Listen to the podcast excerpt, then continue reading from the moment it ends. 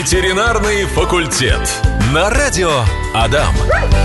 Всем здравствуйте, меня зовут Настя Князева. Напротив меня наш э, ветеринар, э, наш профессор, который всегда с радостью отвечает на вопросы о животных. Милаев Вячеслав Борисович, кандидат ветеринарных наук, заведующий кафедры внутренних болезней и хирургии Ижевской государственной сельскохозяйственной академии, профессор, практикующий ветеринарный врач.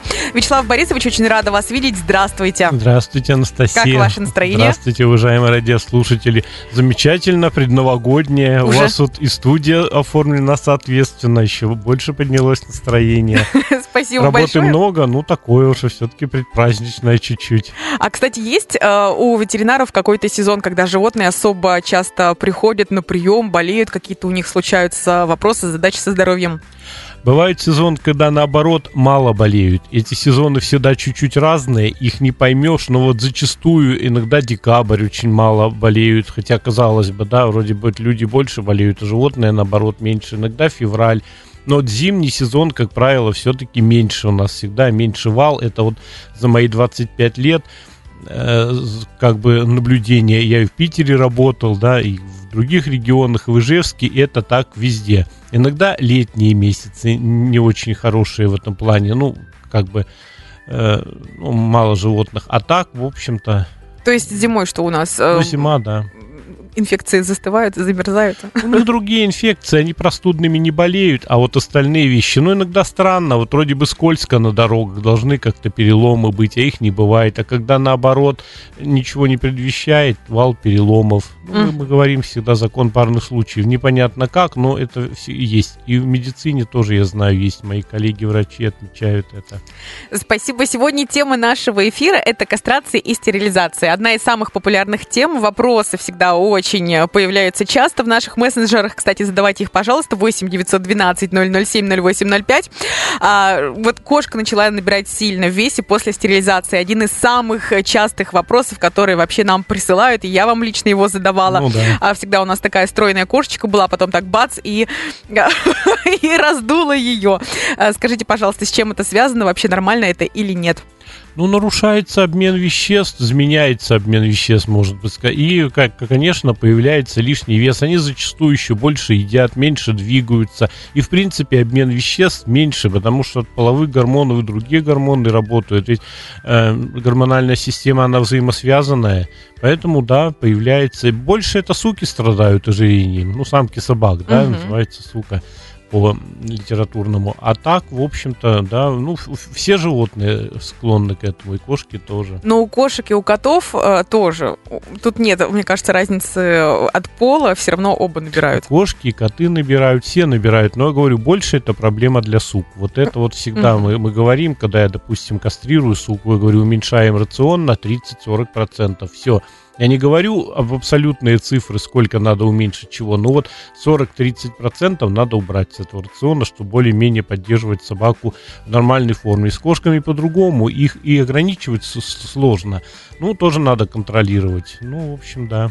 А это полнота временное явление, то есть через какое-то время все придет в норму, Нет, обмен. нет, это нет. навсегда. Это уже навсегда. Лишний вес он все равно будет. У некоторых это просто лишний вес, у некоторых ожирение, это еще от людей зависит, и от характера кошки, от многих факторов, от того, какой она, э, вообще темперамент имеет, холерик ли она или меланхолик, допустим. То есть, ну вот от многих факторов зависит, но это уже навсегда. Ну, с возрастом, как и люди, и так и животные, они все равно чуть-чуть вес набирают, и в этом плане еще ведь Мгм. тоже есть. Вот завели котенка. А, ухаживаем, растем, воспитываем, приучили к лотку все больше, больше, месяц, два, три, полгода. А в каком возрасте кошку, кота а, нужно вести или нужно, важно ли это делать, вести на, стерилиза- на стерилизацию? Если этого не сделать, чем а, грозит? Может быть, какие-то могут быть а, осложнения?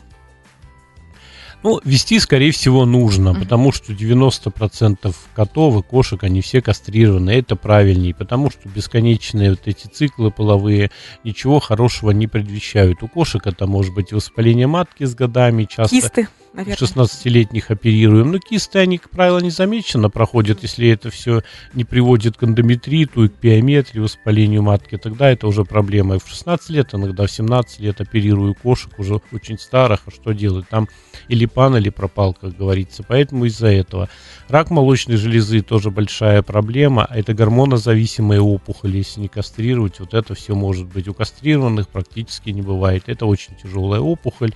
Часто иногда кошки полгода не доживают, когда уже рак четвертой степени, и там зачастую сделать ничего нельзя. То есть вот из этих соображений можно, конечно. Ну и потом поведенческие. Кошка орет постоянно, да, ей Метит. проблема, и людям проблема. Это же, как правило, ночные оры, да, люди спать не могут. Метить начинают коты и кошки. Поэтому 90% кастрированы. Это надо делать. В каком возрасте?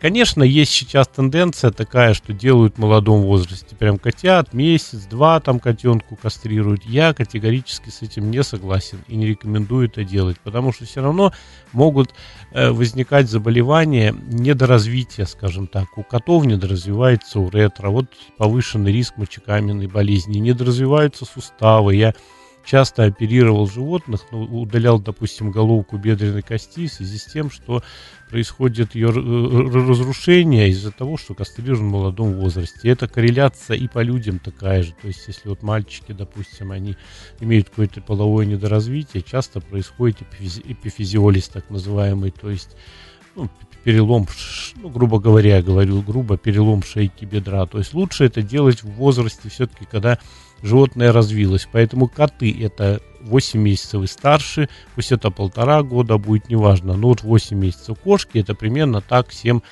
месяцев.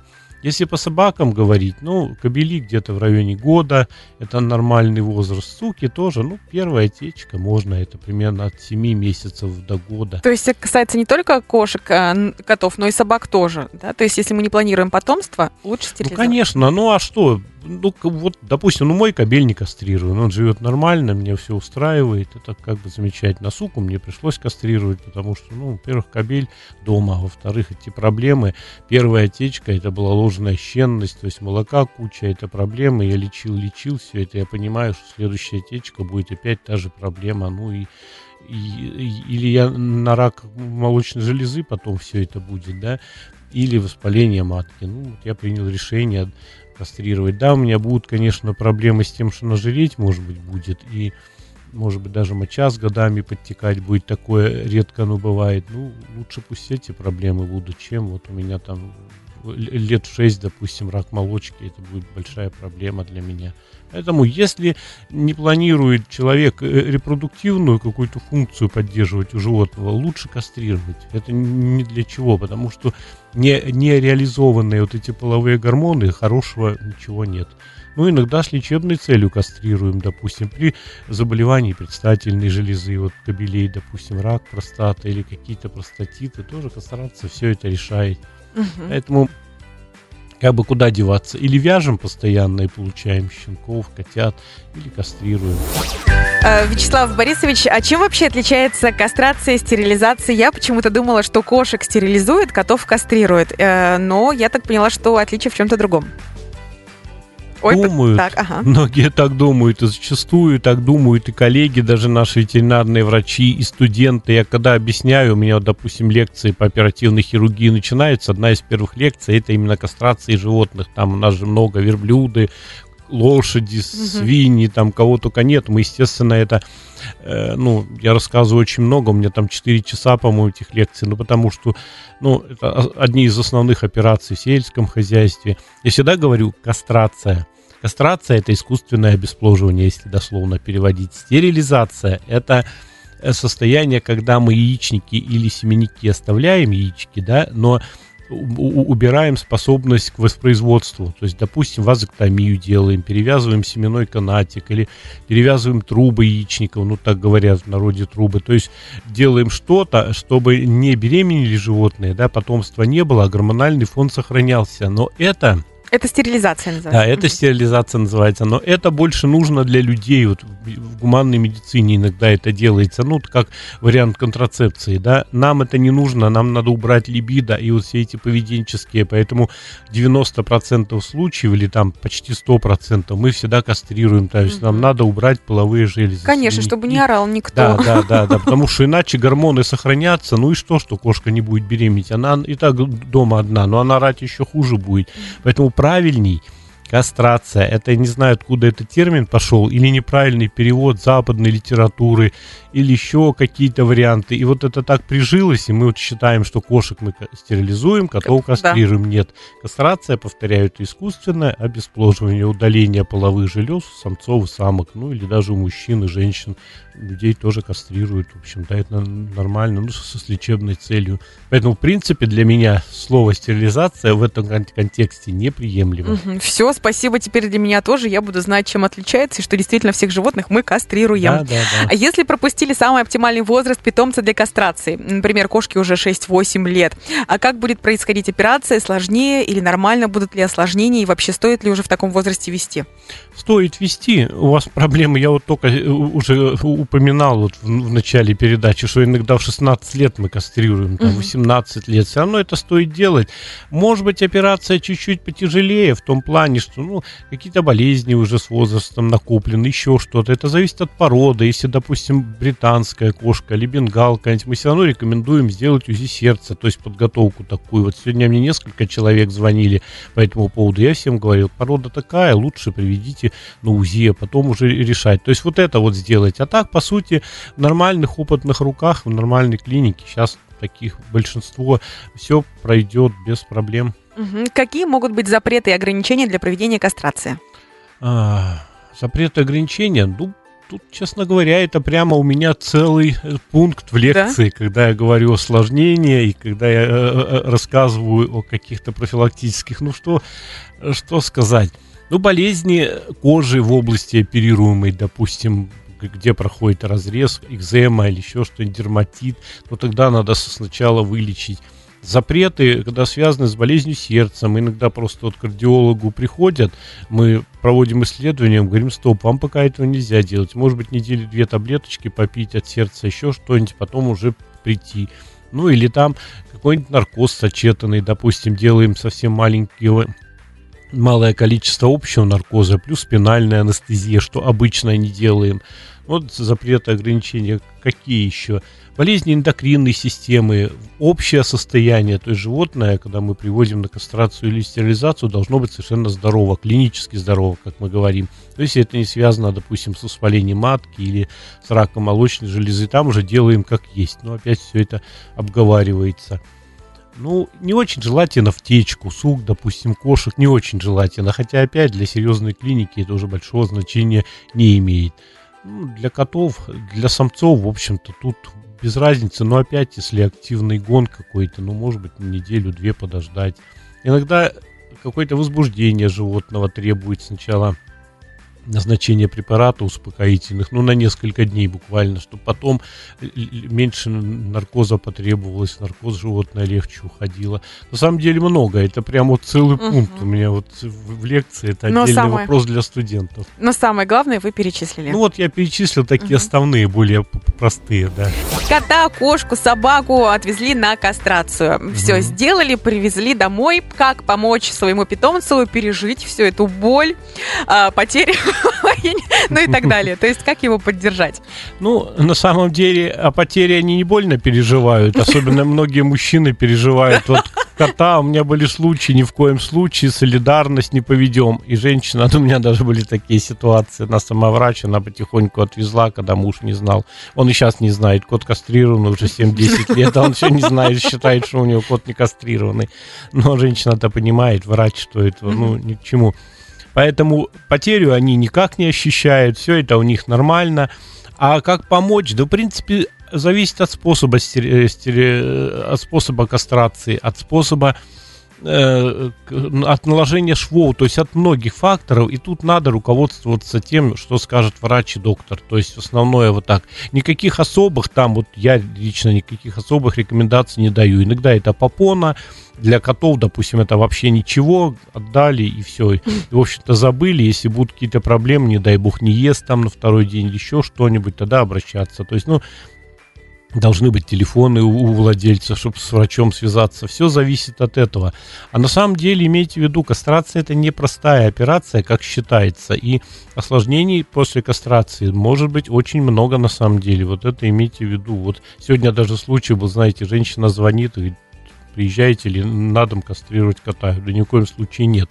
То есть эта операция должна делаться в операционной. Да потом осложнение, во-первых, потратишь буквально тысячи рублей, чтобы их исправить. И исправишь ли? У меня бывало, бывало случаи, что после кастрации уже ничего исправить нельзя было, и животные умирали. И такие за мою практику случаи были, потому что это все непросто. Поэтому, когда вы идете кастрировать, во-первых, вы должны четко понимать, к какому врачу идете и доверяете ему, а не просто так вот взяли да пошли по какой-нибудь акции, еще по какому-нибудь случаю. Повторяю, это очень тяжелые вещи, и они иногда заканчиваются очень плохо. Несколько операций иногда можно делать с осложнениями, ничего не помочь. Поэтому что доктор назначил? Первое, доктору доверяете, клинике доверяете, ну и рекомендации исполняете. У меня, как правило, минимальные рекомендации. Почти никогда ничего людям не рекомендую. Швы мы там обработали, залили, или вообще внутренние швы, и только, или вообще никогда уже не приходить к нам, или швы снимать на восьмой день. По сути, все мои рекомендации в редких случаях, обезболивающие, успокаивающие, но это уже все очень индивидуально. В основном мы этого ничего не делаем. То есть при нормально выполненной операции она очень легко. Ну, чтобы нормально выполнить, это очень много на самом деле, чего нужно сделать в операционной и в предоперационной подготовке. Это вот люди должны понимать. Спасибо вам большое за этот ответ и за то, что затронули этот момент, что операция очень серьезная, потому что в понимании э, нас, а, да. Мы думаем, что это, знаете, очень быстро, очень легко, потому что операция популярна, все там владельцы, э, все хозяева вводят постоянно своих питомцев оказывается сложная. Нет, просто ветеринара люди, нужно выбирать люди тщательно. Да, конечно. Люди-то не знают потом процент осложнений, как это. Мы тоже не знаем. Отдаем машины свои в ремонт, там, допустим, mm-hmm. или даже колесо починить. Вроде бы у 10 э, машин ничего не случилось, а у одного колесо не закрутит, отвалится это колесо на дороге. Ну, простой пример, да, и это может быть гибель человека или машины. Mm-hmm. То есть даже шиномонтажнику нужно доверять и, и понимать, какое. Но у меня были случаи, колесо не закрутили. Как еду, оно у меня болтается. Представьте, оно на скорости открутилось. То есть кастрация это очень непросто, это довольно серьезная хирургическая операция. Я опять об осложнениях говорю, у меня целая пол лекции до осложнений, поэтому надо тут доверять врачу и клинике, что он говорит, то и делать. Милаев Вячеслав Борисович, кандидат ветеринарных наук, заведующий кафедры внутренних болезней и хирургии Ижевской государственной сельскохозяйственной академии, профессор, практикующий ветеринарный врач. Сегодня, как всегда, отвечал так развернуто на все вопросы. Спасибо вам большое, до новых встреч и хорошего предновогоднего настроения. Удачи всем и здоровья, да, и предновогоднего настроения. Ветеринарный факультет. На радио Адам.